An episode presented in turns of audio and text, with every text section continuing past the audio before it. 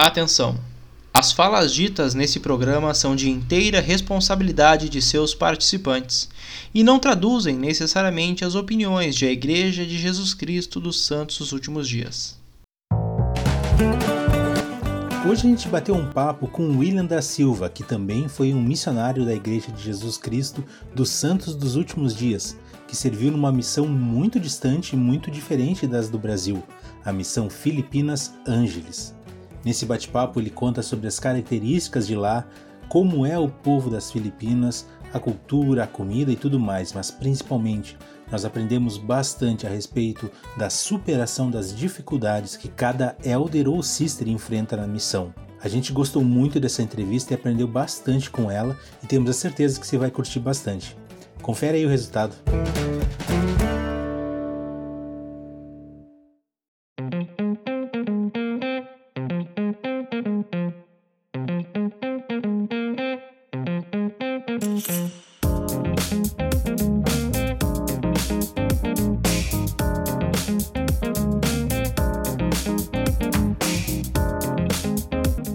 Salve, salve pessoal, sejam todos muito bem-vindos ao Plano Alternativo, o nosso canal missionário do YouTube, do Spotify.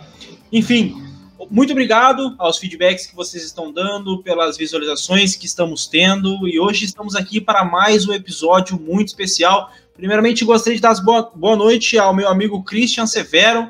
Christian, boa noite, tudo bem? O que nós temos para hoje?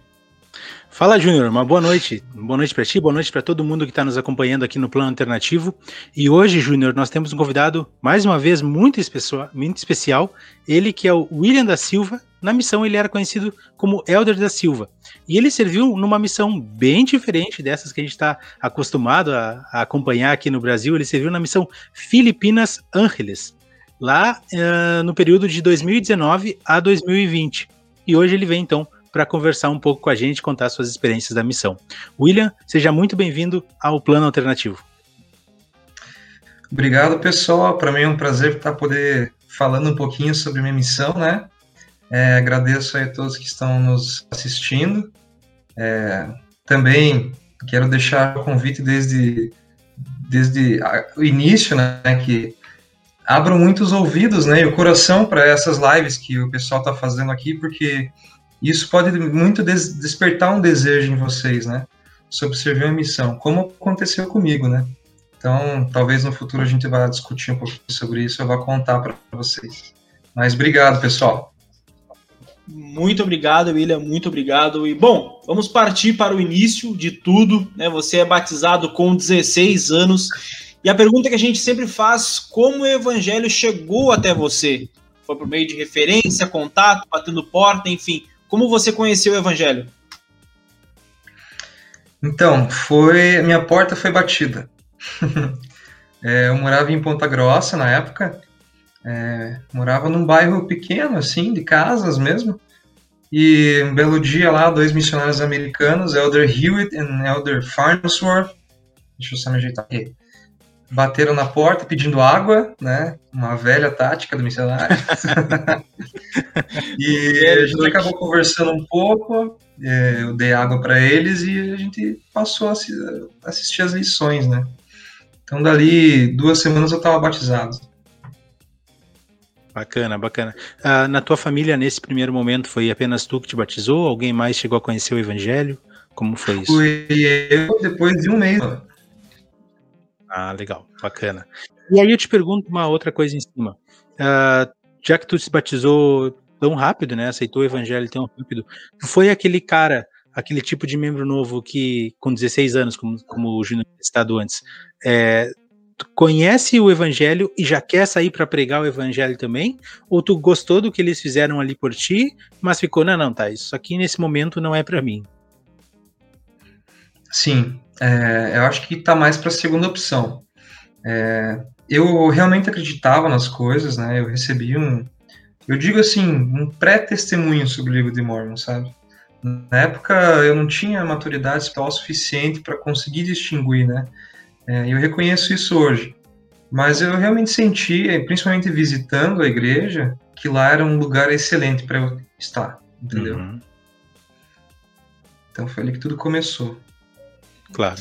E, e William, eh, falando já sobre igreja, né, e tudo que a igreja proporciona, qual foi a importância dos programas da igreja na tua vida, o seminário, a conferências dos jovens, as conferências gerais? E em cima disso, qual experiência foi determinante para que tu sentisse no teu coração o desejo de servir uma missão, assim como os missionários que te batizaram?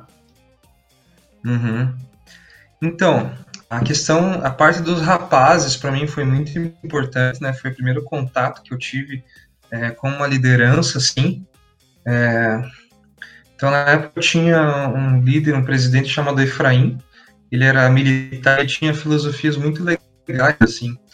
Então, ele tinha sucesso em todas as etapas da vida dele, sabe? Então, ele me inspirava muito.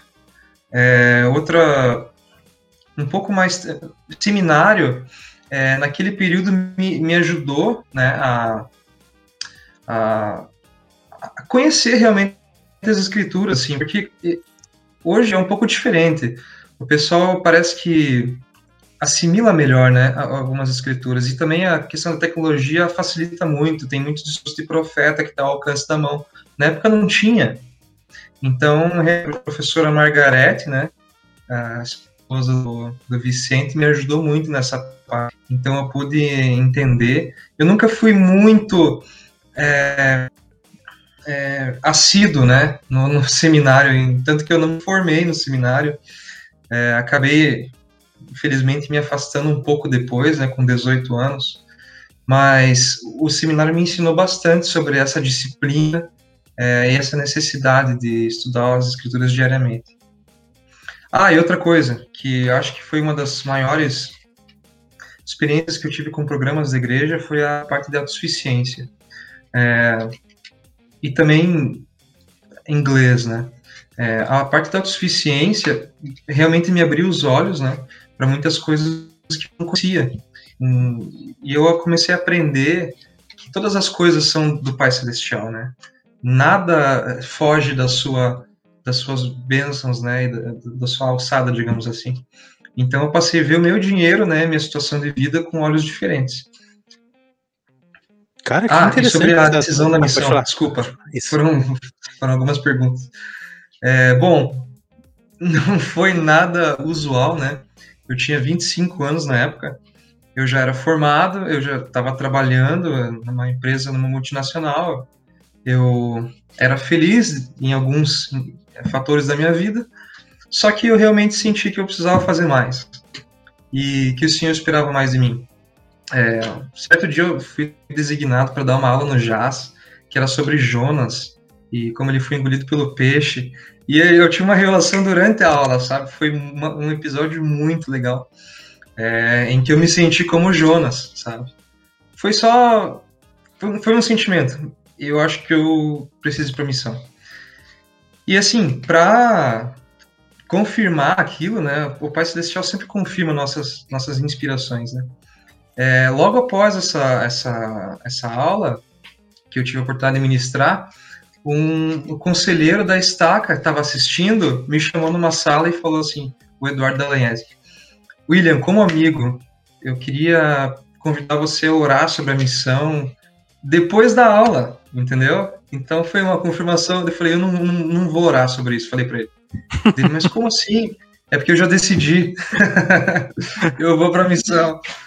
E daí a gente agilizou os papéis, né? É, aceleramos as coisas e mandamos a, a, os papéis lá para o escritório.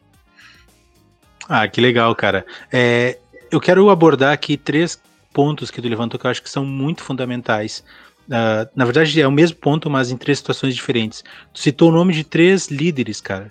E a gente fala muito sobre programas da igreja, Uh, os convidados aqui têm falado muito sobre programas da igreja, mas como um bom líder faz a diferença? Porque aqueles dois primeiros líderes que tu teve, que tu citou, talvez não necessariamente tenham uh, te persuadido uh, diretamente a servir missão, mas eu tenho certeza absoluta que o exemplo deles também é parte da tua decisão. E aí uhum. tu tem essa experiência aí com já com, com uma idade um pouco avançada, mas é, é bem engraçado porque eu, enquanto estava falando, eu estava pensando aqui, Uh, a gente na missão a gente até explica isso para os, pesquisadores. Olha, não é que quando tu vai fazer oração, o gato vai começar a falar contigo, ou a TV vai ligar sozinha, não tem nada disso. É um sentimento muito simples que, puxa, agora faz sentido, eu sei o que eu tenho que fazer. E foi bem isso, né? E é bom porque aí até quando tu vai dar um testemunho depois da missão, acredito eu, é, tu vai poder até dar com mais convicção. Muito bacana essa história. Uhum. E, e, um bom ah. líder, Christian, um bom líder, uhum. como tu tá, tá dizendo, ele te proporciona sentimentos bons. Ele, ele não força nada. Ele não chega uhum. em ti e te ameaça, ó, oh, tu tem que ir pra missão. Não, ele, ele te faz sentir esses, essas experiências proporcionando alguma coisa, né? Te dando algumas demandas, como uma aula do jazz, que vai te proporcionar uma experiência. Exato. Ele convida, né? Como o Senhor convidou muitos também a seguirem a Ele, né?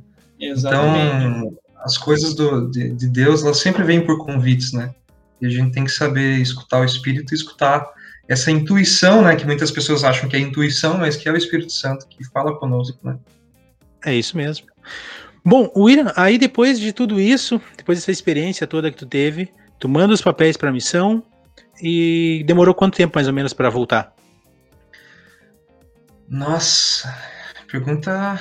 Acho que um mês e meio, dois meses, algo assim. Tá, já, Nunca. Já, já tá é, mais. Eu, eu lembro que eu recebi meus papéis, eu tinha 68 dias para ir. Ó, Olha, não foi tanto tempo assim. assim, né, cara? Não foi tanto tempo, é. foi rápido até, para uma missão é, exterior. Uhum. E aí, Tá, mas e aí tu abre o papel ali e a gente está acostumado aqui no Brasil a servir missão São Paulo, missão Rio de Janeiro, daqui a pouco uma missão no Nordeste. Aí se tu já é um cara mais, uh, não vou dizer sortudo, mas mais diferenciado, tu vai ali para uma missão na América Latina. Mas é, a gente para aí. Como é a tua reação quando tu abre o teu papel e aparece Filipinas, cara? Não, é, essa história é cheia de de coincidências, entre aspas, né? Vou colocar aspas aqui. Mas foi muito engraçado, porque tinha um elder filipino na minha ala, Elder Ilagan. Ele, ele falou: Você vai para as Filipinas? Daí, eu, para ser bem sincero, eu nem sabia onde que ficava. Eu sabia que era na Ásia.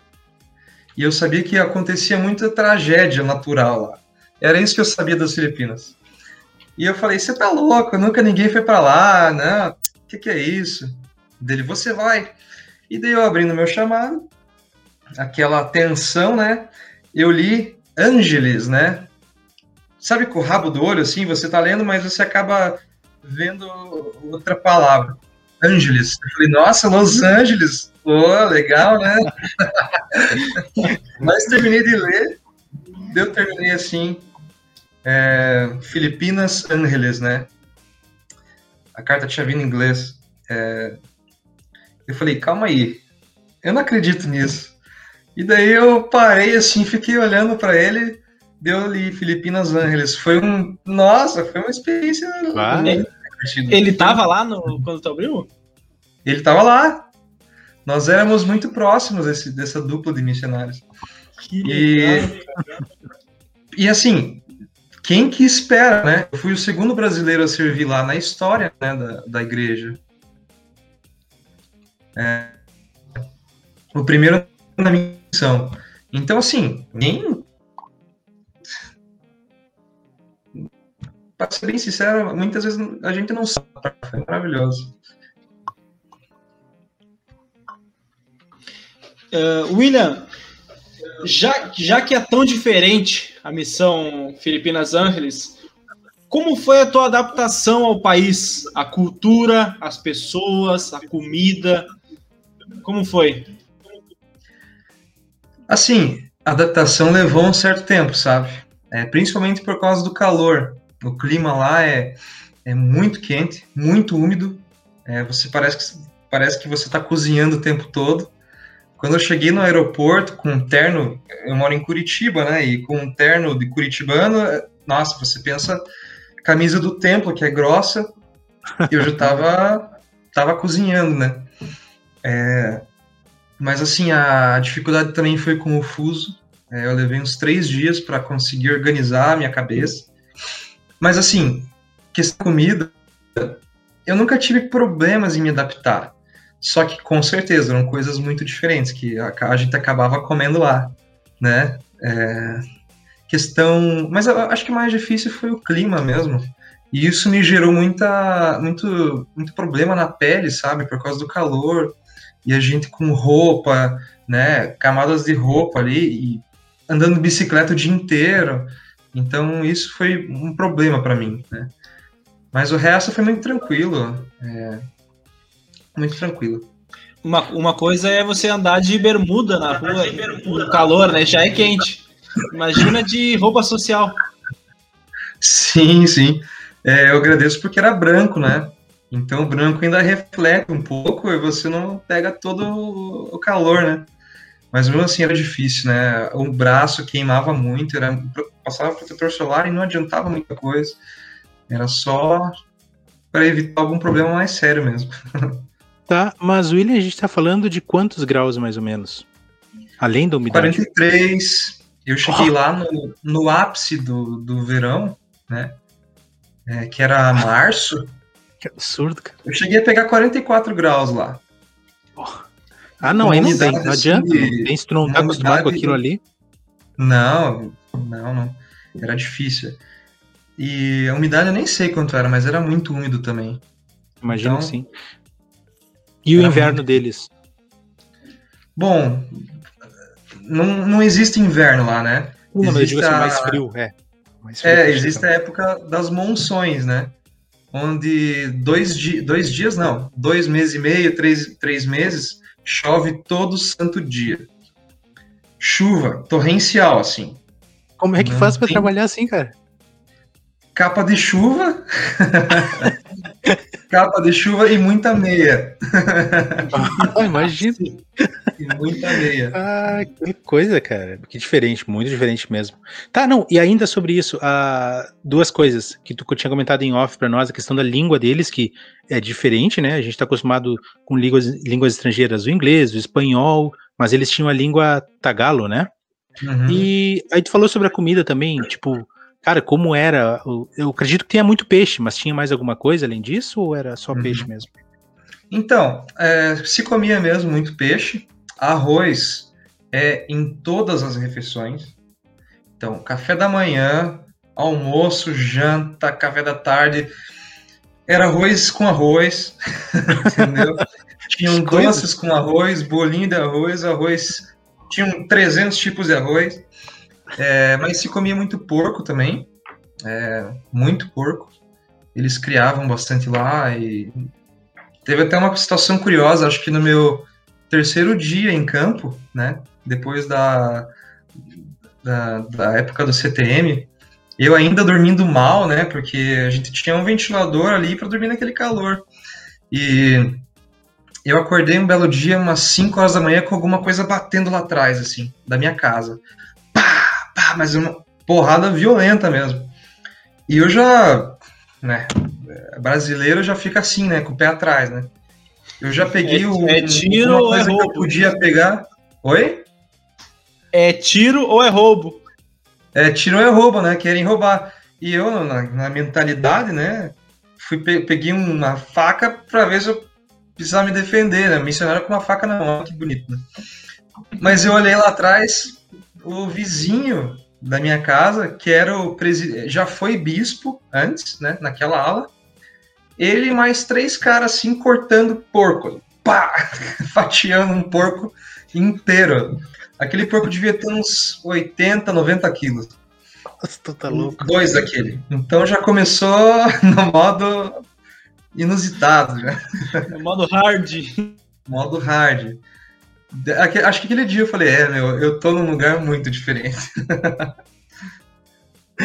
tá, e, e a língua? Você tinha que comentar? Ah, é, a língua é. Assim, ela não é tão complicada quanto parece, sabe? É, por ter ficado um ano só, eu, eu, sinto que eu não tinha a fluência total que eu poderia ter pego, né? Mas ali pelo terceiro, quinto mês, eu já conseguia me comunicar muito bem com o pessoal. É, ensinava lições inteiras, assim, sem dificuldade nenhuma. Porque a gente acaba aprendendo muito com, com o povo, né? É, meus dois primeiros companheiros foram americanos, então me serviu para fortalecer muito meu inglês. É, mas o galo mesmo era só com o povo, nas lições, e tentando, passando vergonhas. É assim, né? Ah, faz parte, faz parte. Até dominar é isso aí mesmo. Uh, a tua missão, ou melhor, uh, o país, né, a região onde tu estava, a região das Filipinas, ela, como tu até citou, ela é bem conhecida pela questão dos, do, dos terremotos, dos ciclones, vulcões. A natureza ela é muito viva lá, muito ativa. Uh, tu chegou a presenciar ou ter alguma experiência a respeito disso lá, além das chuvas, que inclusive tu já comentou, né? Uhum. Sim, na terceira semana de. Segunda ou terceira semana no CTM ainda, é, deu um terremoto. então. É, já começou bem, tava, né? Começou bem, a gente tava sentado na, na, na nosso distrito, né? Conversando, era um intervalo, e de repente ela começa a mexer na minha mesa. Eu falei, que coisa estranha, o que será que tá acontecendo? Parou. Dali três segundos, é, a luz apaga e liga, apaga e liga, e a água começa a mexer muito mais. Daí todo mundo, terremoto, terremoto. Daí a gente teve que ir lá para baixo da mesa, né, pra, pra, né, tem esses protocolos né, que eu nem sabia o que fazer, nunca tinha vivido isso.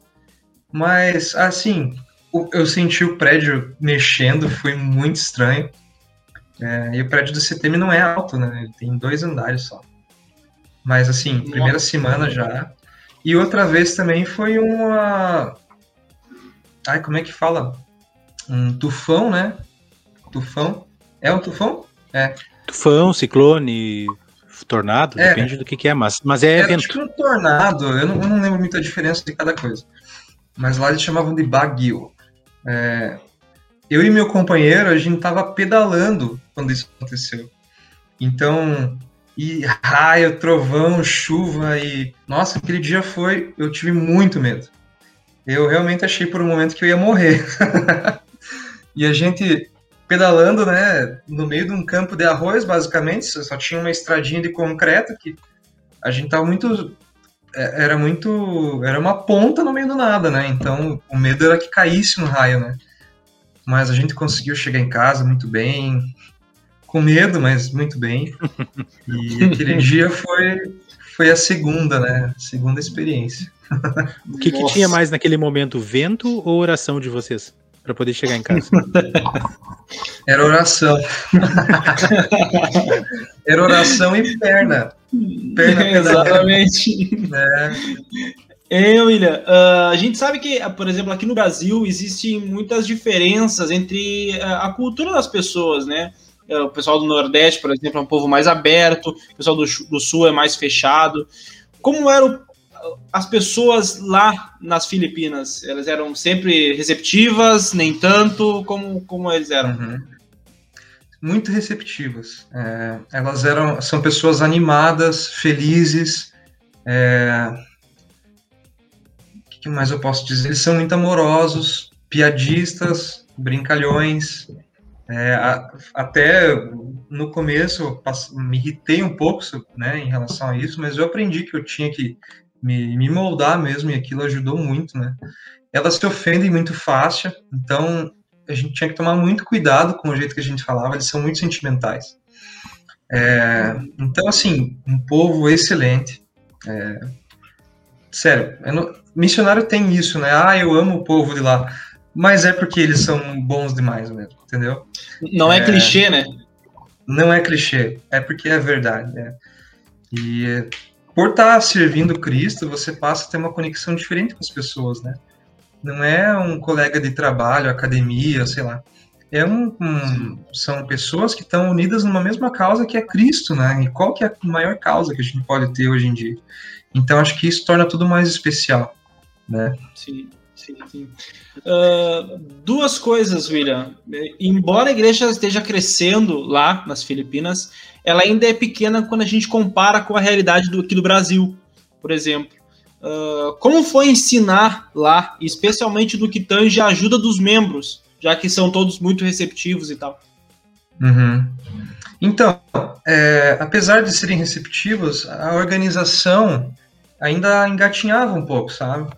Porque, por exemplo, eu servi num, em ramos, né? Eu não servi em nenhuma ala é, nas capitais, é, realmente existiam alas.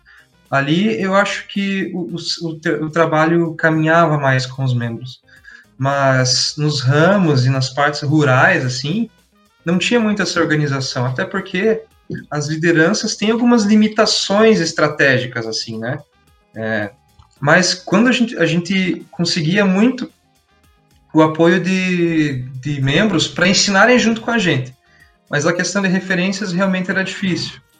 A gente ia muito por conta, batendo porta mesmo. Na época ainda dava, né? Não tinha pandemia. Entendi, entendi. É, é, uma, é uma questão bem complicada esse processo, ainda mais. É, tu serviu em mais de uma ilha ou somente numa ilha específica? Não, não. Foi só na ilha principal e eu servi uhum. em uma região só, que se chama Luzon. É, e assim, eu servi só em uma zona, então eu fiquei um ano numa zona. Eu conhecia ah. todo mundo lá. ah, não, não, tá, eu tava pensando que tu tinha servido em mais de uma ilha, e aí sim seria ainda mais difícil, porque uhum. tu não tem nem tempo de conhecer as pessoas direito. Mas tá, sim, não, é, o, não é o E tem muitas missões, acho que são 12 missões lá. Lá na então, Filipinas? Essas... Bastante, é, cara. É por aí. É muita, muita missão. Para um país daquele tamanho. Uhum. Uhum. Bom, é um sinal que está crescendo, então isso é um bom sinal, muito, né? Muito. A igreja está lá. Bacana. Acho que eu, eu posso estar enganado, mas na época se falava muito que a maior taxa de crescimento do ano, do, do mundo, era nas Filipinas. Olha taxa aí. de crescimento da, da igreja. Que legal. Tem quantos templos lá? Tinha de Manila e parece que estão construindo mais dois. Ah, não. Cebu. E construindo mais um. Planeta. Construindo. Ah, não, estou construindo mais dois, então vão ser quatro né, em alguns, claro, alguns poucos anos aí. Interessante. Ah, ele está crescendo mesmo. Bom, é, então a gente ficou sabendo ali também em off a respeito de uma rua que era um pouco proibida. Nos uhum. conta por cima aí como é que era essa rua e também se tu já chegou a como o mais perto que tu passou dela ou se tu chegou a conhecer algum missionário que invadiu essa tal rua proibida. Então, tá como era, né? Os detalhes eu não vou saber dizer, mas é, era numa outra é, zona, né? Na zona de Ángeles, lá é uma cidade muito grande, muito movimentada. E assim, a primeira coisa que, que eu pesquisei, né, foi o nome da cidade sobre minha missão, que é Ángeles. E 90% dos, na verdade mais de 90 era sobre prostituição, dos resultados. Então essa rua era muito marcada pela prostituição, né? É, e assim, é muito grave isso lá, porque até crianças, assim, são sujeitas a essa situação. É, tive um companheiro que ele, ele ensinou uma, uma menina de 14 anos que fazia aquilo para poder sustentar a família dela, né? Então, é uma situação muito grave lá, sabe? E não tem essa por mais falho que nosso país possa ser, mas tem muitas coisas humanitárias que ainda são vistas aqui e exigidas e tem certo rigor, sabe? Mas lá ainda ainda não tem isso, infelizmente. Então essa rua, né, era se não me engano o nome da rua era Balibago, ou era o bairro que era Balibago. E uma ordem da missão é que se o presidente soubesse que o missionário pisou naquele, naquela rua, ele era enviado direto para casa. É, não tinha nenhuma investigação, não tinha entrevista, não tinha nada. Era casa, que era muito. Era Porque pesado, assim, claro. a, a, pior regra que você pode quebrar na missão é uma coisa dessa, né? Então, não tinha conversa, né? Que ah, tenso. Ah, difícil. Tenso, Falando né? um, pouco, um, pouco, sobre tuas áreas, William. Uh, conta para nós as áreas que tu passou, pode dizer o nome delas, embora a gente não saiba, Uh, e o que caracterizava essa, essas áreas que tu passou? Onde tu nasceu e onde tu morreu na língua missionária? Uhum. Eu nasci em Pindangan, tem um NG assim que você lê meio estranho, Pindangan. É, e a minha área, as minhas duas áreas, na verdade, tinham muito bucket que fala. Bucket é campo, né? É fazenda. Então era puro campo de arroz, assim, sabe? É, tinha muito, era muito rural. É, casinhas de bambu. Tinha uma outra casa que tinha aqueles tijolos de concreto, né? Mas na maioria das vezes era um, esse tipo de casa mesmo, uma coisa bem rudimentar, assim, sabe? Para os padrões que a gente vive, né? É, em Curitiba, é onde vocês estão também. Então, a minha segunda área, ela, é, ela tinha muito disso, sim, também, só que a gente não precisava é, entrar tanto nessas áreas, né? Porque as casas eram mais localizadas, assim, eram mais juntas, digamos assim, que era Branch 5, Branch 5 é, de Camelin. Camelin era a zona, né? Então lá tinha, é como se fosse assim, a, o ramo 5, né? O quinto ramo. Esse era o nome. Que também tinha uma, uma pegada assim meio bucólica, nossa, muitas fotos muito lindas assim com campos. Mas é, tinha também uma, uma rodovia ali, então era uma coisa. Claro, claro. Equilibrada. Claro. Em William, e ainda nesse aspecto, uh, tu falou ali que o pessoal ele é pessoal talvez majoritariamente de baixa renda, né? As condições são mais simples lá. Uh, tinha muita gente de fora lá, a, além do turismo, porque com certeza turismo tem que ter. Uh, são, são ilhas, né? Então são sempre turísticas. Mas eu digo é, por exemplo, pessoas do Taiwan, pessoas ali dos países da região também moravam? Dava para encontrar ou era raro tu encontrar? Dava para encontrar. É. Na minha área, por não ser um grande centro, né? Era um vilarejo mesmo, que tinha um pequeno centrinho, assim, a uns 20 minutos de bicicleta. Uhum. Mas ainda você consegue ver alguns muçulmanos, assim, árabes, né? Aquela fisionomia, assim. Tem muito lá. É, Outra. Chineses tem bastante também, só que são mais em outras regiões. Eu não cheguei a pegar tanto, mas a gente escuta, né? Claro. É, mas, a, acho que basicamente essas duas etnias, assim, eram difíceis. Era, na minha área era difícil de achar pessoas que não fossem de lá. Sim, sim, entendi. Agora tu levantou a questão dos muçulmanos e a gente traz um pouquinho para o Islã também, porque é né, tão, tão ligados. Uh, Filipinas ela é conhecida por ser muito católica. Né? O catolicismo uhum. é forte lá. Uh, como foi a tua experiência? Tu conseguia ensinar os, os católicos lá? Ou era, eles não deixavam tu entrar? Ou se tu teve alguma outra experiência com alguma outra religião, alguma coisa assim? Sim. É, esse foi um ponto positivo, né? Onde eles já sabiam quem era Jesus Cristo, né? Por mais que não fosse aquela eu não vou dizer que a nossa religião é perfeita, né? Mas eu, eu, vou dizer assim que a gente tem uma perspectiva diferente de quem foi Jesus Cristo, né? É, então, assim, nessa perspectiva, eles não tinham esse conhecimento, mas eles sabiam quem era. É, eu tive algumas experiências ruins, e não eram com católicos, mas foram mais até com, com protestantes, sabe? Eles tinham essa, essa, esse ímpeto de querer debater sobre as coisas, mas era um debate assim sem nexo nenhum, porque eles só iam falando escrituras e falando que a gente estava errado, então, eles só queriam queimar. Conversar. Hã? Só queriam queimar. É, e na verdade não fazia sentido nenhum que eles estavam falando, eles só ficavam falando as, as escrituras que eles sabiam de cabeça. É, e também teve uma, algumas experiências. Eu nunca. Eu ensinei uma vez um membro dessa igreja, é, que era a Igreja de Cristo, né? Traduzindo. Igreja de Cristo. Que eles eram é, longe de mim falar mal do, da, do credo deles, né? Mas o comportamento que o, algumas pessoas tinham era muito opressivo, sabe? Para com os membros. Então eles realmente oprimiam esses membros. É, um que a gente ensinou, ele estava progredindo muito. Era um homem que estava vendendo garrafa que ele tinha no quintal dele para ir para a igreja. E um dia o menino dele foi lá, né? Isso quem falou foi esse membro, tá? Ele foi na casa dele com um papel, pra, praticamente esfregando na cara dele: Olha aqui, você assinou. Se você sair da igreja, você vai para o inferno, sabe? Então, é, realmente é, tem uma opressão muito grande nesses membros, assim.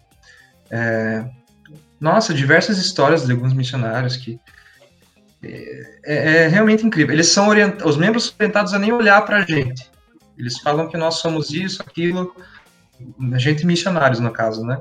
Claro. É, agora eu não sou mais, né? Aquela época. Então... Mas, William, mas, William, é isso que tu tá falando, é, que até tu fez questão de citar, eu acho que é importante relembrar isso, não é a religião, é como as pessoas conduzem a religião, né? Essa opressão é Sim. é muito mais da, do ser humano do que propriamente da religião. Pouquíssimas religiões a gente pode é, levantar. Eu, pessoalmente, não, não lembro de alguma aqui que te obrigue a fazer determinadas coisas. Mas é que a, uhum. as interpretações que acabam estragando uh, algumas Sim. maneiras de se entender. É. É, algumas vezes a, a, essa cultura, né, que infelizmente se dissemina dentro daquela congregação, né? Então, Sim. assim, isso era um traço, por exemplo, a gente já conseguiu identificar se a pessoa era, né, pelo comportamento que ela mostrou, né? Sim. Concordo, é uma atitude realmente tal que é ensinar. Né? Sim. William, uh, você já falou sobre experiências, né? E, e, já é uma marca registrada aqui no PA, a gente sempre faz essa pergunta sobre as experiências que os missionários passam.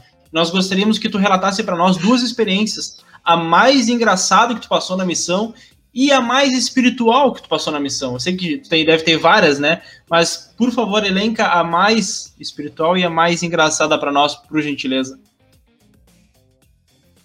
Tá. A mais engraçada, eu vou mais engraçada antes, tá? Porque acho que é mais ah, fechar espiritual, assim. Né? Sim. é, o mais engraçado é em relação ao idioma, né? Então, a gente tinha que aqueles pares, né, pequenininhos, salvo de texto. E a gente conversava com os membros com aquilo, né? E com os investigadores também.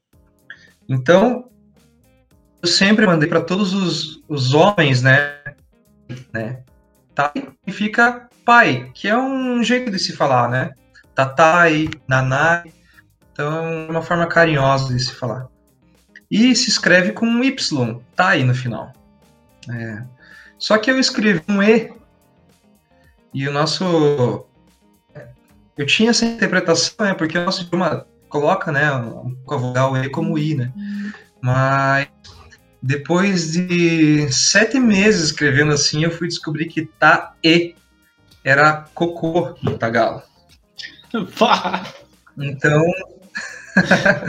eu que droga. todo mundo disso durante muito tempo ninguém nunca me falou nada. Tá? Nossa. Com carinho, cocô. oh, hello, cocô. Nossa. Era engraçado. E depois e, de assim, sete meses, né? Sete meses. Imagina, tipo, outros, né? Nossa, nossa. É difícil. Mas é espiritual. E depois que. Sim, sim, por favor. Oi, pode falar, pode falar. Não, e com, com, imagina a tua cara descobrindo que era cocô, né? Tipo, falando. Uh, Escuta aqui, seu cocô. É. Ah, eu dei risada, né? Vou fazer o quê? É, não tinha muito o que fazer, né? Uh -uh. É, a mais espiritual, na verdade é uma experiência muito pessoal, assim, sabe? Em que é, eu orava muito por uma por uma benção, né? É, vocês falaram que eu servi 2019, 2020, eu voltei antes da minha missão. É, eu tive depressão, eu perdi 12 quilos na missão. Eu tinha problema de pele, assim, toda semana. Era um... Foi realmente sofrido aqueles últimos meses. Né? É, meses, semanas. E eu orava muito para Deus, para saber o que eu deveria fazer em relação àquilo, porque eu precisava de ajuda. É... E eu. Assim, só quem já teve depressão sabe, sabe? Às vezes o que é o fundo do poço mesmo, que você não, não vê para aquilo lá. Você acha que tudo vai acabar daquele jeito e, e que você fica é, sem esperança nenhuma, sabe? Então essa doença realmente é muito séria. É, eu tive diversos assim de infância, né, e que não, não foram tratados, né. Então eu penso assim que fica aqui uma dica, né, se você está pensando em ir para missão e acha que tem que tratar alguma coisa, procura um hipnoterapeuta, né, que foi meu caso, procura um terapeuta para conversar sobre essas coisas, porque isso vai realmente te aliviar muito. E a missão é uma coisa estressante, onde algumas coisas passam a aparecer, né, algumas coisas que estavam escondidas passam a aparecer. Então eu buscava uma resposta. E naquela, naquele monte de dor e, e pensamentos assim, onde não se descansava, o choro o dia inteiro, eu falava, pai, você quer que eu fique aqui? Eu fico, mas me dá força, né? E eu passei também a tentar até conversar com Jesus Cristo para ver o que ele faria, né? Porque ele já passou por isso também, eu imagino. É, imagino não, tenho certeza, né? Todas as dores ele já passou. Então, é, um belo dia, eu digo que foi belo porque acho que foi o pior dia da minha missão para mim. Foi o dia em que eu estava mais atribulado e realmente coisas terríveis estavam passando na minha cabeça. Mas eu senti é, o Espírito de uma forma tão forte e eu realmente tive uma visão assim, né? Eu não vou entrar em muitos detalhes, mas eu consegui ver que o Pai Celestial Jesus Cristo, eles, eles existem, sabe? Aquele dia eu pude ver, assim, e sentir como se eu tivesse é, com ele do meu lado. Então, é, olha, foi uma experiência magnífica que eu nunca vou esquecer na minha vida. É, acho que foi a mais espiritual que eu já pude ter. E espero um dia poder ter uma desse tamanho.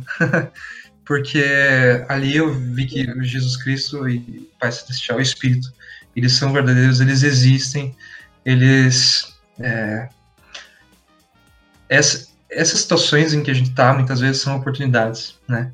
Para a gente poder realmente ver o poder que eles têm de confortar. Né? Parece uma coisa muito simples, ah, o Espírito Santo nos conforta. Vezes a gente fala isso de uma forma muito fácil, muito simples, e que não é entendeu? Um conforto desse numa situação em que você está longe da tua família, em outro país, sem você se sente sozinho. Você tem um companheiro, mas é, o teu companheiro muitas vezes não sabe como ajudar e nem você sabe se ajudar. Mas o Pai Celestial sabe. É, então, o conforto do Espírito é nesse sentido. Quando nada mais no mundo pode ser por você, ele é. E ele vai estar tá lá. Então acho que isso que é muito importante e me serviu muito e ficou a lição para mim, sabe? É, cara, é difícil até querer citar alguma, citar alguma coisa a respeito disso exatamente porque foi o que tu falou. É só quem vive algo desse tipo é, pode relatar o quão difícil é a depressão, que é o grande problema desse século, né? Isso a gente sabe. Mas, de qualquer forma, a gente tinha que agradecer muito por abrir isso para nós, por comentar isso, porque com certeza tem jovens que estão ouvindo o PA hoje e que podem estar passando por uma situação semelhante. Então, uh, além de toda a questão espiritual que tu comentou aqui, também é muito importante essa questão, esse conselho que tu deu a eles de é, se está sentindo alguma coisa, busca ajuda especializada, não, não fica achando que isso é uma bobagem, não vai na pilha das pessoas, corre atrás, porque isso é muito uhum. sério mesmo. Ah, mas obrigado, cara. Obrigado mesmo pela parte espiritual que tu contou. Fala, Júnior. Não, é que na verdade as pessoas, uh, os missionários são representantes de Cristo, e realmente são, mas são pessoas normais, né, cara? Nós, Exato. São pessoas como qualquer outra. A gente está a serviço de Jesus Cristo, a serviço de Deus, mas nós somos pessoas normais. Cada um tem sua dor, cada um tem os seus desafios, né, cara? E como o William bem disse, na missão a gente se descobre muitas vezes a gente aflorece algumas coisas de nós que até então nós não tínhamos sido colocado à prova, né? Então a gente Exato. vai se descobrir. E ainda mais ele na situação uhum. dele longe. Porque, cara, na questão de, de, de é muito longe. Se for cara, não é São Paulo, não é Belo Horizonte. Né, Exatamente. Né, Uma coisa é pegar um voo e tá aqui em casa em meia hora. A uhum. outra tá na Ásia e sendo o segundo brasileiro na história a estar lá. Então, isso, às vezes, até isso te deixa mais para baixo, saber que está muito longe. É, é outro desafio, é outro nível. Exatamente. E o que me tocava muito nessa parte é que eu tenho uma relação muito, digamos assim, paterna, sabe? É, devido às circunstâncias da vida com a minha irmã. Uhum. É, com a minha mãe, uma relação muito próxima, onde eu via as dificuldades dela e eu não, não podia fazer nada, sabe? Então isso me corroía por dentro e, claro, colaborou, né? É, mas assim, eu gostaria de só reafirmar mesmo, né? Que, é, e porque isso é muito importante. Se você tem alguma coisa mal resolvida, seja em qualquer situação, emocional, física ou espiritual, resolva. Não vai para missão é, sem isso, tá?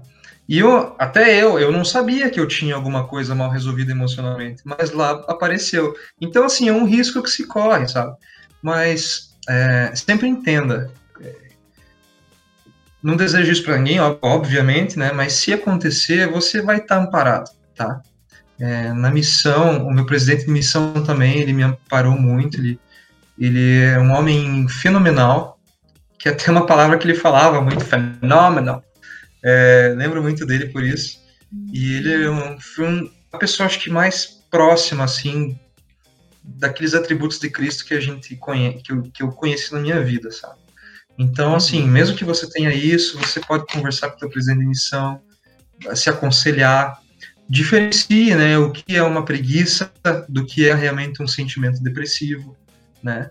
Porque tem outra, a contrapartida, né? Muitas vezes hoje em dia isso está sendo banalizado, né? As pessoas estão tristes na vida e falam, ah, eu tô com depressão. E daí vem remédio, daí vem isso, vem aquilo. Não, não é esse o caminho, né? Você tem que se entender e buscar a causa daquilo, né? Então, realmente, isso tem cura, né? A depressão tem cura, é, porque eu fui curado, é, Pai Celestial me abençoou muito com isso. E mas assim, demanda muito esforço e força de vontade, sabe? E às vezes quando você não tem, né, para dar a si mesmo, é só uma pessoa, é só um, um ser, né, divino que pode te dar. Show de bola. Muito bom ter ouvido tudo isso. William, então partindo um pouco para, partindo um pouco não, partindo para a parte final do podcast, algumas perguntas finais que a gente quer te fazer sobre a tua readaptação aqui no Brasil. Uh, como foi essa readaptação? Como foi a tua volta? Poder voltar para a família? Poder voltar para a rotina normal? Como era? Uhum. Olha, foi muito. Como era se esperar, né? Porque eu estava fazendo o caminho inverso, né? O que eu fiz para me adaptar lá, eu estava tendo que me adaptar aqui. Tanto que nos primeiros, nos primeiros meses eu nem usava papel higiênico também, né? Porque lá não se usa papel higiênico, você só lava, né? E daí eu Sim. comecei a ver que aqui era muito frio, né? Curitiba não tá fácil. e, já não se aplicava mais essa cultura. Mas, assim, tirando a brincadeira, realmente, é, eu tive muitas dificuldades no meu início da adaptação, é, que foi a parte espiritual, né? Você chega num nível lá em cima, o missionário ele chega no nível espiritual que para muitas pessoas chega a ser, ser até chato de conviver, né?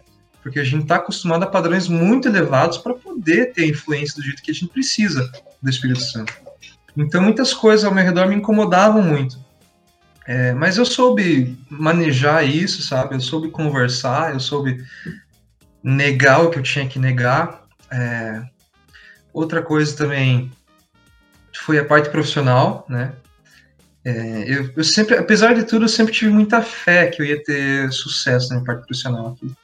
Então, por mais que eu estivesse, eu, eu recebi uma proposta, é, uma oportunidade, né, do, do Júnior, né, que é membro da, da minha ala na época. Infelizmente, ele faleceu recentemente por Covid, mas eu sempre vou lembrar a oportunidade que ele me deu, que inclusive ele já tinha me dado antes da missão, né? naquele curso de autossuficiência. Então, esses programas de igreja, mais uma vez, né, eles abrem portas para gente. Então, eu fui estudando, estudando, fiz uma pós-graduação, comecei uma outra pós, a fim de me preparar, né, para o momento em que a oportunidade chegasse. E comecei a procurar empregos na minha área, né, que é a área da melhoria de processo, engenharia. Então, faz pouco tempo eu fui contratado, né, pela Clabin. Eu fiquei um ano e cinco meses no outro trabalho. Então, assim, foi uma coisa que levou tempo, né? Sim. Quase dois anos, quase deu mais tempo que minha missão, se a gente for ver. Então, só que assim, não pode deixar a peteca cair, né? É, a gente tem que sempre ser disciplinado e realmente saber o que a gente precisa para o nosso futuro, né? E, e, você, você teve fé e você está sendo realmente muito abençoado, porque em tempos de pandemia, de desemprego, desde que praticamente desde que voltou da missão está trabalhando, né? Sim. E isso é, eu, é complicado. Eu desempegar durante uma semana. Olha só que benção. Né? Exatamente. Então, isso é muito bom. E o que você aprendeu, William, com os teus companheiros de missão? O que que tu carrega contigo nos dias de hoje? Alguns ensinamentos tops, assim, que tu aprende dos companheiros enquanto tá no serviço uhum. missionário? São vários. O primeiro, ele era californiano, né? Então ele tinha um jeitão muito da hora, assim, de ser, sabe? Era muito... A gente se dava muito bem, a gente se deu muito bem mesmo. É, tanto que a gente ficou seis meses junto, né? O presidente via nossa, nosso match, assim. Então, é, o que eu aprendi dele é levar as coisas de uma maneira mais é, é leve, assim, sabe? Eu, querendo ou não, me cobrava muito no começo da missão. Ah, eu tenho 25, ah, eu tenho que ser isso, eu tenho que ser líder, eu tenho que ensinar, eu tenho. Eu tinha que estar pronto. Não é assim. Você pode ter 30, 40 anos, se você for servir a missão, você não vai estar pronto, você não vai saber nada.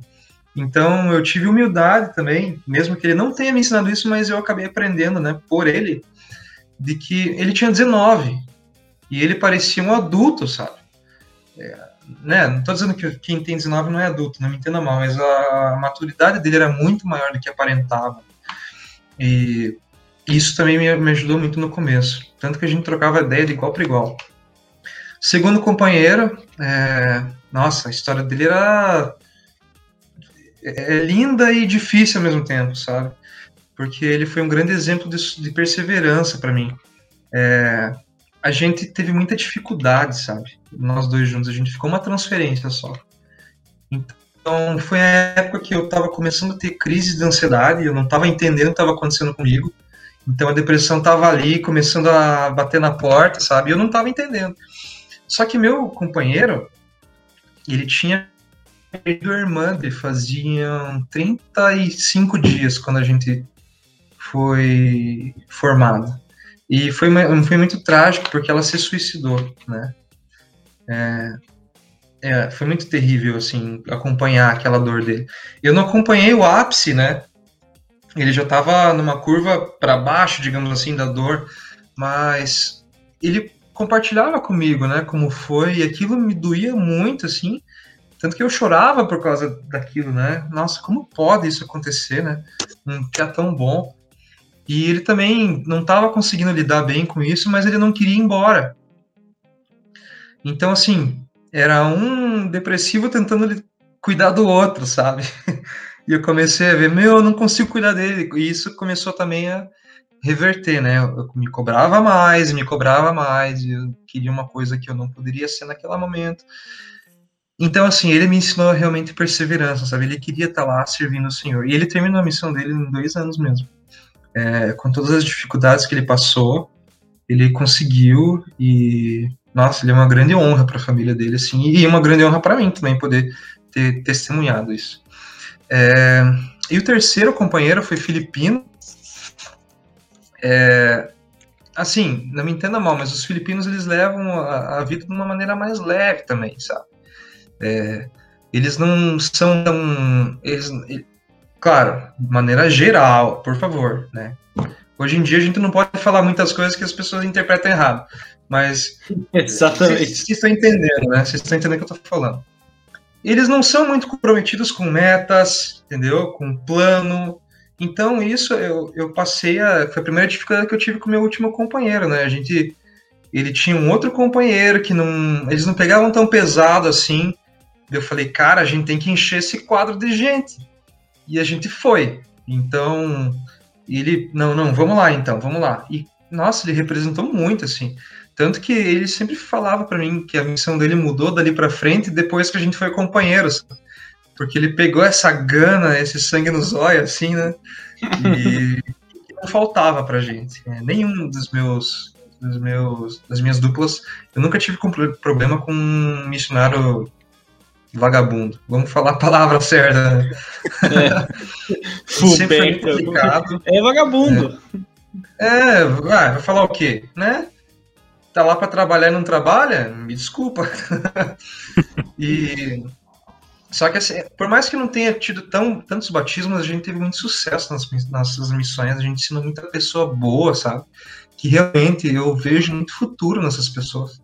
Então, acho que o Pai Celestial ele tem várias é, na missão se fala muito em tender mercy, né? Eu não, não sei muito bem traduzir, mas são pequenas situações assim que você vê a misericórdia de, de Deus, né? Então eu acho que a gente teve, eu tive muito disso na minha missão com todos os meus companheiros e todos eles me ensinaram muito é, e, e, sempre me ajudaram como puderam com humildade total. Então isso foi muito legal para mim. Assim, essas foram as, as lições básicas. Uma coisa que tu falou que é bem importante é, salientar, eu disse agora quase no final, tu falou a palavra sucesso, né? E, cara, sucesso e batismo são coisas totalmente diferentes. Sucesso na Sim. missão é tu poder sair de lá com a certeza de que dentro das possibilidades que tu tinha, tu, tu te dedicou ao máximo, sabe? Então, é, é botar batismo em jogo é, assim, é, é nivelar bem por baixo. Sucesso. Uhum. Exatamente. Então... Até porque é só, assim, são pessoas, mas como você pode quantificar o esforço de uma pessoa através só de um número, né? Exato. Então, é, quantas pessoas você atingiu que um dia vão lembrar de você, nossa, eu já ouvi essa palavra antes. Talvez aquela não fosse a hora, mas você plantou a semente. É, e o nosso a missão objetivo... é sobre isso, plantar. Você não precisa colher, Exatamente. mas você precisa plantar. Né? E, e, como diz o, o, objetivo, né? O, o, convidar as pessoas a chegarem-se a Cristo. Então, se a pessoa Sim. se achega a Cristo da forma dela, tu cumpriu o teu objetivo de convidar as pessoas uhum. a chegarem-se a Cristo. Não está escrito um passo, no manual, um passo, né? Exatamente. Se tu ensinou a pessoa a ter mais fé, a reconhecer mais o Espírito, isso tu convidou uhum. ela a chegar-se a Cristo. Ela se aproximou mais de Cristo. Não tá lá, você foi. Nosso propósito é batizar. E acabou. Tá uhum. bem detalhado. E William, uh, tu já deu um baita conselho aqui para nós sobre as pessoas uh, se conhecerem e resolverem a, as suas situações na vida antes de irem para a missão. Mas se tu pudesse dar outro conselho àquele jovem que está em dúvida entre servir ou não servir uma missão, que conselho tu daria? Acho que como tudo na, na, na, religi na nossa religião, né, a gente pode pensar na perspectiva eterna das coisas, né? A gente segue os mandamentos por uma razão. A gente quer a eternidade. A gente quer ser igual a Jesus Cristo. É, um, um erro que eu caía muito quando eu era, quando eu tinha idade de missão, até por estar sozinho na igreja, né? A minha irmã era mais nova. É, eu falava assim: eu não vou perder dois anos da minha vida, né? Eu tô cursando uma faculdade, como é que eu vou trancar minha faculdade para missão? Eu não tinha um pai que me ajudava, eu não tinha contato com a minha mãe na época, então, assim, aquela não era a hora mesmo para mim. Mas se eu pudesse mudar uma coisa, eu teria mudado esse comportamento, né? Em deixar de pensar em perder, né? Mas pensar no que você pode ganhar. Então, por exemplo, eu, eu fui muito feliz na minha missão, apesar de tudo, né? É, eu tive assim, a, a grande missão foi ver que Pai Celestial e o Jesus Cristo existem. Então, ali eu vi minha conversão, não vou dizer completa, porque tem um longo caminho, mas, assim, o maior ponto da minha conversão foi ali. Então, assim, jovem ou é, moça, rapaz que tá com um pé aqui, outro ali, dá o passo na fé. Né? Saiba que o Pai Celestial tem bênçãos para vocês, que vocês nem se imaginam, entendeu? Seja um casamento eterno, seja um emprego excelente, seja uma nova orientação para a tua carreira, seja uma e o principal, né, é o teu relacionamento com Jesus Cristo. E ainda vem mais uma coisa ainda, você vai passar a se conhecer melhor, você vai ver tuas falhas, teus pontos fortes e vai saber como, como proceder, entendeu? Se você buscar orientação e for humilde o suficiente para melhorar. Então, assim, não pensa no, no, que você vai perder, porque você não vai perder nada. Não vai. Pensa no que você vai ganhar, né? É, dois anos trabalhando num, num, num, emprego que você não gosta tanto, ou dois anos servindo a missão, servindo o teu Deus, que te deu tudo o que você tem na vida. O que será que é mais importante, né, e mais frutífero? Então é só isso que eu queria deixar assim como conselho, né? Show de bola, cara. Muito bom poder ouvir isso tudo. Uh, William, então, para finalizar, a gente vai fazer algumas perguntas rápidas aqui e tu só precisa responder o que vem mais rápido na tua mente, tá bom? Uhum. Vamos lá, então. Primeira pergunta: o melhor companheiro? Elder Robbins. Ó, isso aí. Mandou bem, não titubeou. A segunda, segunda pergunta: a melhor área que tu passou? É a Camelin Quinta. Camelin Quinta. Muito bem. Foi a segunda. Então, a, então eu suponho que a outra foi a mais difícil. Assim, não, eu digo assim, melhor porque era mais. A gente podia contar mais com os membros, sabe? Uhum.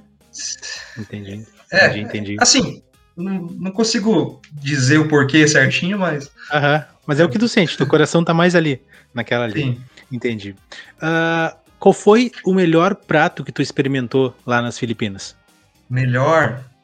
Uhum. Olha, tinha. Tinham dois. Adobo. Adobo é um molho, né, que eles fazem com açúcar mascavo, folha de louro, molho de ostra. Daí você pode colocar porco, frango, o que você quiser. Isso é muito bom, muito gostoso. E também pancete, que é tipo um macarrão de arroz, assim, transparentinho. E eles colocam frango. E turon também, que é um enrolado de banana. Ah, tem muita coisa boa. Essas três pra mim ganhavam. Legal, Adorava. legal. E o que que não desceu, cara? Ou que assim, tu desceu pra. que desceu garganta abaixo só pra não falar mal, pra não, não, não, não fazer briga com, a, com a irmã lá. O que não descia pra mim era cabeça de frango. Eles comiam a cabeça de frango inteira, assim, sabe? Então, Não As desceria, não desceria para nós também. é, isso não. Eu comi tudo estranho que você possa imaginar lá. Mas a cabeça de frango eu mastiguei e tive que cuspir, não consegui. Ah, tá louco. Não. Tá justificado. Depois eu mando É. foto pra vocês. Manda, manda, manda, manda mesmo que é legal ver. Ah, o que, que Depois- manda gente- depois que a gente jantar. Isto. Ah, Depois, não, é com depois. vocês. William, ah, um dia que foi tão legal na tua missão que tu gostaria de reviver se tu tivesse a oportunidade. Um dia muito legal. Nossa, foi um dia em que a gente recebeu uma referência da China. Nossa, foi muito legal. Foi na minha segunda área. E a gente ensinou esse Tatai, né? Tatai Jesse. Inclusive, depois que eu fui embora, ele se batizou. Ó, Nossa, foi muito legal ensinar aquele senhor. Todas as aulas eram muito espirituais. Eu, eu amo muito aquele cara. É, as condições em que ele vivia, né? Ele, só para contar rapidinho, ele, Claro. ele tra... muitos filipinos eles trabalham em outros lugares, né? Para conseguir mais dinheiro, porque a moeda deles é muito fraca para suportar melhor a família. Ele trabalhou muito tempo na Arábia Saudita e ganha grana, né? Para um filipino é muito bom. Só que ele gastou tudo que ele tinha no tratamento da mulher dele, que tinha leucemia, e ela acabou falecendo. Então, assim, ele ficou pobre, pobríssimo e sem a esposa, sabe? Olha que dificuldade, né? E ainda tinha suas doenças e tal. Então, ele foi aceitando o evangelho de uma forma tão natural, assim, foi muito lindo de ver. Então, aquilo, todas as aulas com ele me faziam muito feliz. bacana, bacana. Experiência boa. Ah, última pergunta, não, penúltima pergunta. A missão Filipina Ángeles, em uma ou poucas palavras. Uma ou poucas? Ai, ai, que difícil essa. Nossa, é muito abençoada aquela missão. É sensacional. A quantidade de milagres que a gente vê lá é incrível. As pessoas são maravilhosas, sabe? Não tem o que reclamar. Isso aí. Eu não vou falar assim, ah, é a melhor missão do mundo, porque toda missão vai falar isso. Eu não gosto disso. A gente É. tem ouvido mais ouve isso. aqui. É que você sabe? Você não foi para as outras missões, né? Pô, aí é fácil, né? Mas assim, eu, eu diria que é, é uma missão excelente para se desenvolver, né? Como pessoa. Então acho que eu diria isso. Bacana, muito bom ouvir isso. E agora a última pergunta, então. Uma pessoa que tu aconselharia para participar aqui do podcast no futuro? Uma pessoa. Isabela Garcetti Nascimento. Isabela Cristine Garcetti Nascimento, é minha namorada. Aí, ó, fazendo um jabá, né?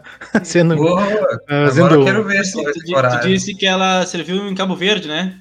Cabo Verde, né? Bacana. Perfeito, perfeito. Bacana.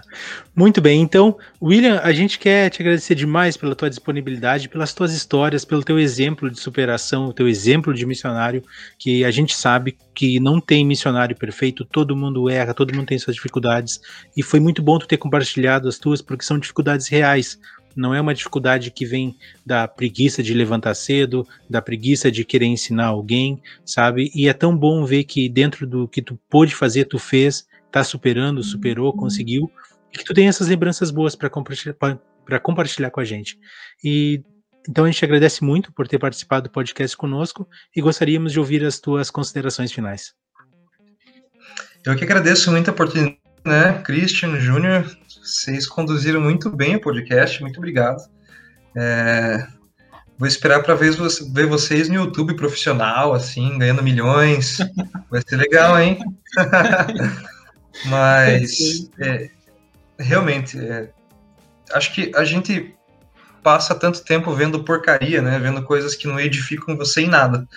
Mas se a gente puder escutar mais testemunhos, acho que é o, a gente pode encontrar energia dentro gente para fazer algo mais, né? Então, é uma, é um excelente trabalho que vocês estão fazendo. É, eu acho que é tão importante quanto ter, quanto ter um líder exemplar, né? Esse tipo de trabalho informal, né, de uma certa forma, que possa tentar despertar. Isso é compartilhar o evangelho também, né? A gente está aqui compartilhando o evangelho. Então, uma pessoa no meio dessa live aqui o quê? 300 mil pessoas estão vendo a gente agora, né?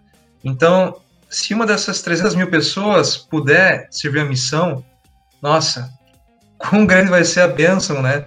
Então, ela já lá batiza uns 3, 4, que já vão batizar mais 3, e aí o trabalho do Senhor está sendo bem desenvolvido. Então, obrigado pelo espaço, obrigado por se interessarem na minha história.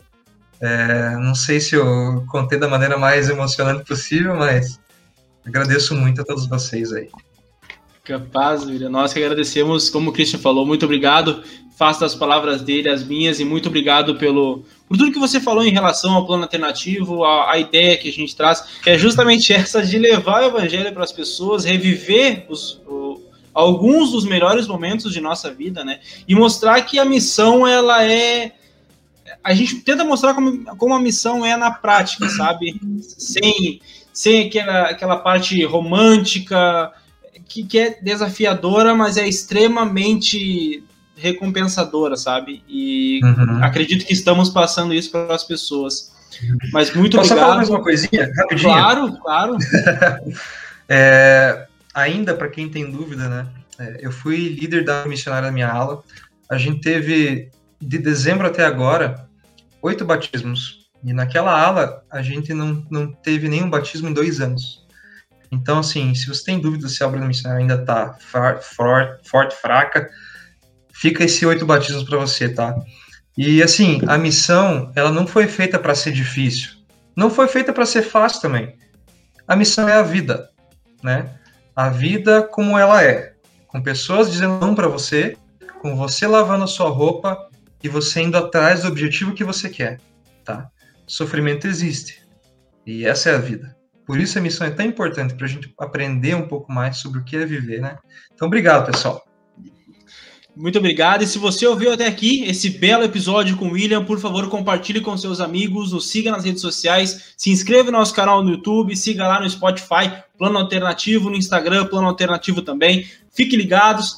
No domingo temos outro episódio muito especial com a missão São Paulo Leste, comandada pelo Christian. Enfim, nos vemos. Grande abraço a todos, fiquem bem e até mais.